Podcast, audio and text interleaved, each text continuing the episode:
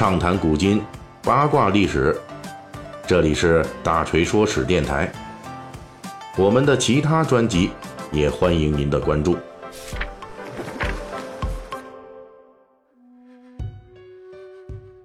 最近咱们这《水浒细节解密》呢，主要是聊了几期这个在小说中出现名字却没有呃真人出场的著名人物啊。此前呢，咱们说了范仲淹、包拯、狄青、杨家将等等名臣武将。呃，本期呢，我们要介绍的呢，就是这《水浒传》开篇就出现了一个历史人物。这位呢，一辈子没有当过官，同时又是一个有大学问的读书人。而且呢，就在他死后，因为各种历史要素的因缘际会啊，这个读书人又莫名其妙成了江湖上赫赫有名的大佬。本期呢，我们就来聊聊这位江湖大佬不引人注意，但是却重要异常的那些贡献。那么咱们要说的这人是谁呢？《水浒传》开篇就用他的一首诗作为开场。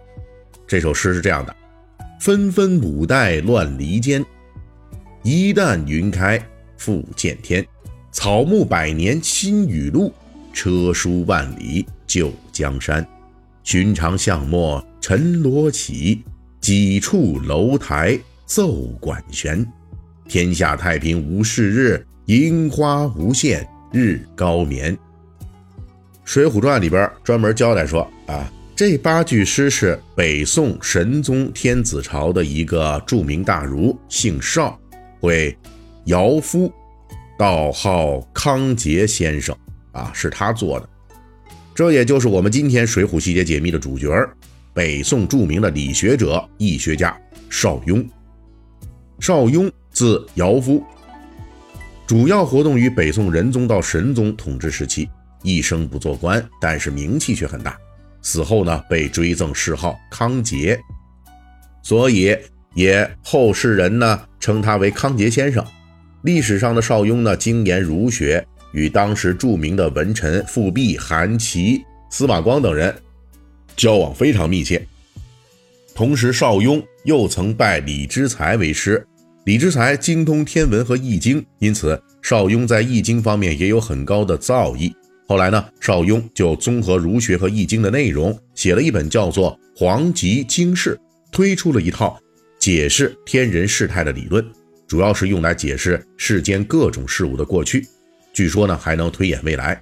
邵雍在活着的时候是作为有名气的理学家。隐士来对待的，但是呢，到邵雍六七十岁去世之后，邵雍的评价就开始发生了变化，因为邵雍的学问有一部分是跟易经有关的，而宋代呢，开始这个占卜和术数活动啊，那个这些活动就开始活跃起来了。那当时呢，无论是皇上、大臣，还是咱们普通老百姓，都很吃这一套。那邵雍的儿子邵伯温。结合邵雍的生平事迹，写了一本回忆录性质的书，叫做《邵氏文鉴前录》。这本书对邵雍生前的一些易学和术数有关的内容做了一些令人匪夷所思的介绍。简单来说呢，就是把邵雍给描述的能够通天地、知未来啊，而且推算的还特别准。这本书大大推动了民间对邵雍事迹的神秘化过程。一些关于邵雍断事如神、能通晓未来的故事，在官场和民间都普遍的传扬开来。这里大锤就向大家呢介绍两个著名的故事啊，其中的典故。第一个呢，就是说邵雍啊成功预测了历史上王安石变法的到来。据说是在宋英宗统治时期，王安石呢那时候还没上台掌权呢，而邵雍与友人在洛阳天津桥散步。忽然听到杜鹃鸟的叫声，邵雍就说：“哎呦，天下要出事了！”有人问：“为什么呀？”邵雍说：“洛阳以前啊是没有杜鹃的，这回你看竟然来到了洛阳，这预示着来自南方的地气已经到北方了。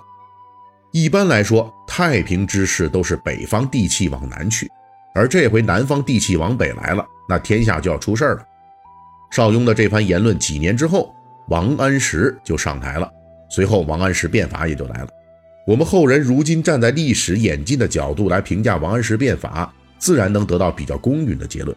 不过呢，在邵雍及其死后很长一段时间里，北宋保守官僚的看法是认为王安石啊，这个变法搞得整个北宋社会都乱了套了。邵雍的另外一个特别有名的预言是他给后代的，呃，这就是他预告自己后代说啊，天下以后要出大乱子，这不是废话吗？是吧？这哪个朝代都得出大乱子，不仅北地中原要凿盐，连江南吴地都不能逃脱兵火，而只有蜀地四川才是安全的。所以呢，他要自己的后代以后遇到大事发生的时候就往四川跑。后来北宋末年，女真大举入侵，北宋灭亡了。南宋建立后呢，江南地区也屡遭战乱，而只有四川比较安定。邵氏子孙得到了邵雍的预告，得以在乱世中得到平安。有了这么一套邵雍能够预知未来的传说故事打底，在宋元以后很长一段时间里，邵雍的儒学地位就再也上不去了，反而是在术数界，特别是这算命界啊。邵雍这个康节先生的名号就蹭蹭的往上升。